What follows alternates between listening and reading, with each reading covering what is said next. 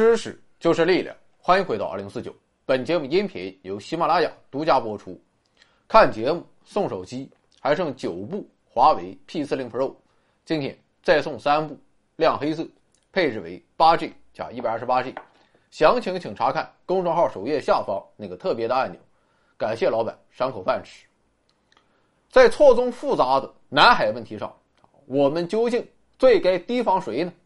好，答案自然就是今天的题目：南边的韩国。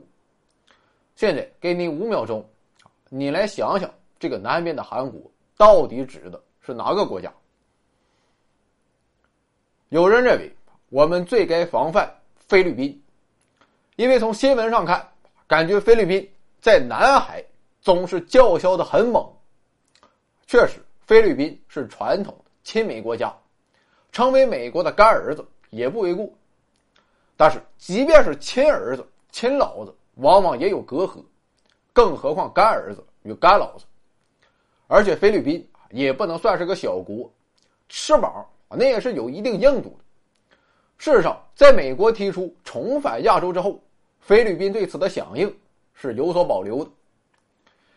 有人认为是马来西亚与印度尼西亚，因为在这两个国家的内部一直存在着不小的反华声音。不过，你可能不知道的是，这哥俩。同样也有着不小的反美声音，所以在中美之间，印尼与马来西亚一直奉行的是一种中立政策。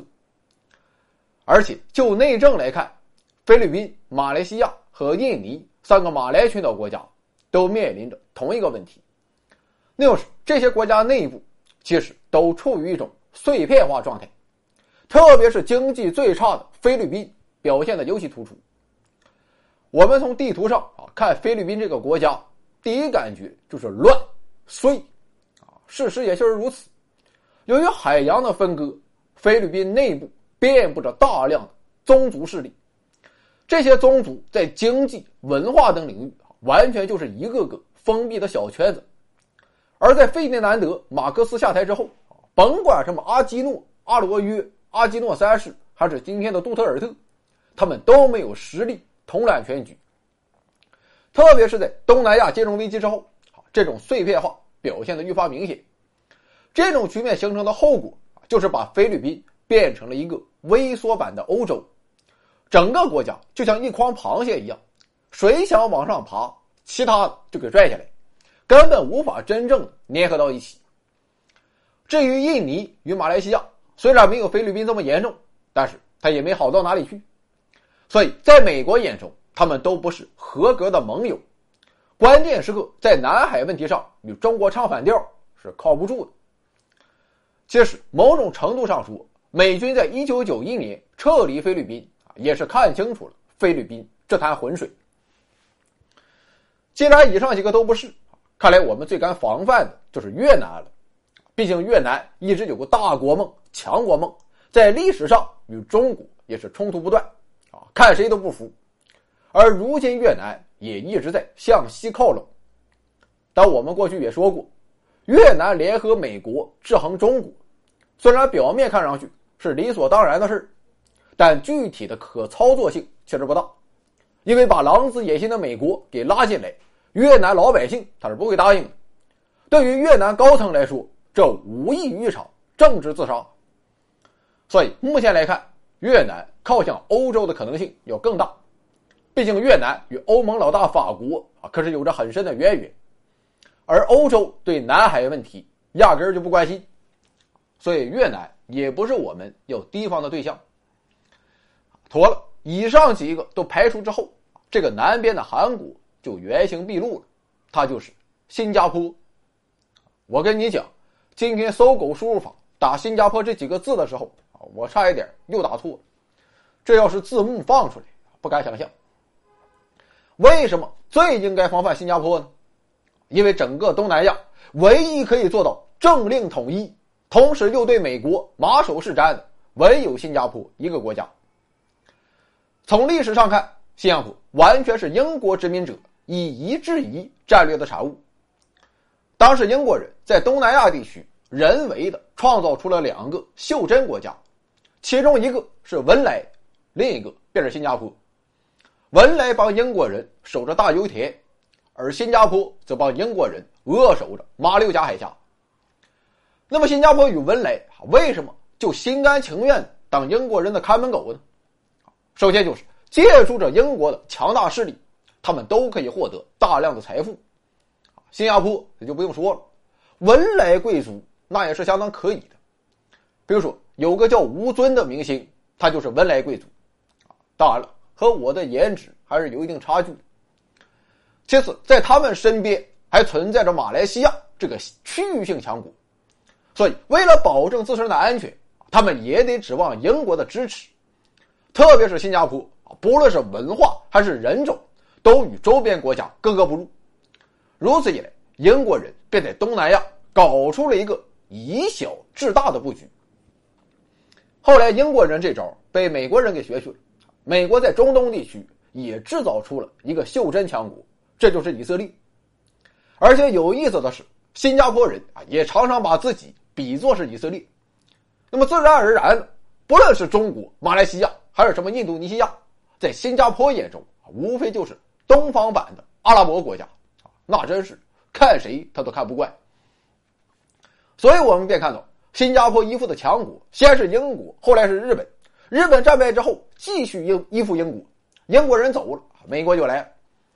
总之，没有一个东方国家。当然了，从人种上看。新加坡算是一个华人国家，但新加坡人与中国人只能算是同种。经过历史的漫长演进，或许新加坡还有很多人会说中文，但如今的新加坡与中国却完全算不上同文，因为在文化认同上，新加坡已经完全西化，甚至新加坡历史上曾一度明令禁止进行中文教育，而李光耀也被英国人称为苏伊士运河以东。最好的英国人。总之，新加坡的统治集团由于长期受英美文化熏陶，在政治文化和外交理念上，已经全盘接受了盎格鲁撒克逊人的唯利是图与冷酷无情。他们根本不会考虑什么种族情感，只会以自己的利益最大化为根本宗旨。当然了，这也无可厚非，毕竟哪个国家它不是利益导向？总之，就是出于自身利益。新加坡对美国完全是一边倒，比如在一九五四年啊，美国牵头搞东南亚集体防务条约的时候，新加坡便热烈响应。过去我们说过，这个东南亚集体防务条约其实就是北约的一个翻版。后来，在一九六七年，李光耀又倡议建立东盟，这个东盟最初的宗旨其实和东南亚集体防务条约大同小异，主要目标也是反共。而进入九十年代，意识形态之争已经淡化，但新加坡一边倒策略却没有丝毫收缩。比如说，在一九九一年，美军因为一系列问题撤离菲律宾的时候，新加坡马上便向美国开放了张仪基地，这也是目前美军在东南亚唯一的长期立足点，同时也是对中国海上运输线一个严重威胁。另外，在二零零三年非典爆发的时候。带头要把中国开除出球籍的也是新加坡。二零一零年，美国提出重返亚洲之后，欢呼的最猛的还是新加坡。所以，这就是为什么新加坡被称为南边的韩国原因所在，因为这哥俩有三个相似之处：地方不大，名声不错，危害可他妈不小。地方啊，地方不大就不用多说，名声不错也很好理解。新加坡与韩国都非常善于利用媒体为自己造势，啊，提起这哥俩，我们都感觉经济发达、文化前卫、环境优美，反正就是好地方。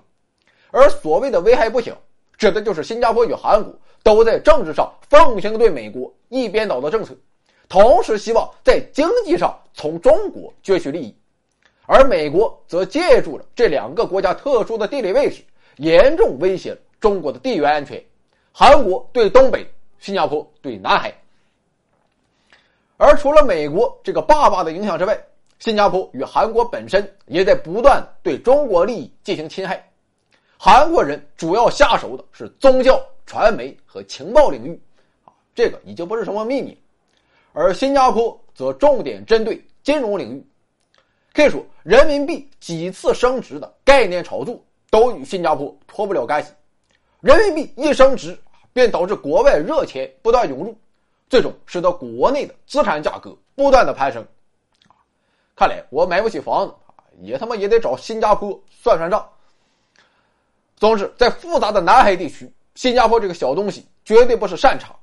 对此，我们要高度警惕，同时要明确自己的原则：该出手时就出手，绝不姑息，绝不妥协。干！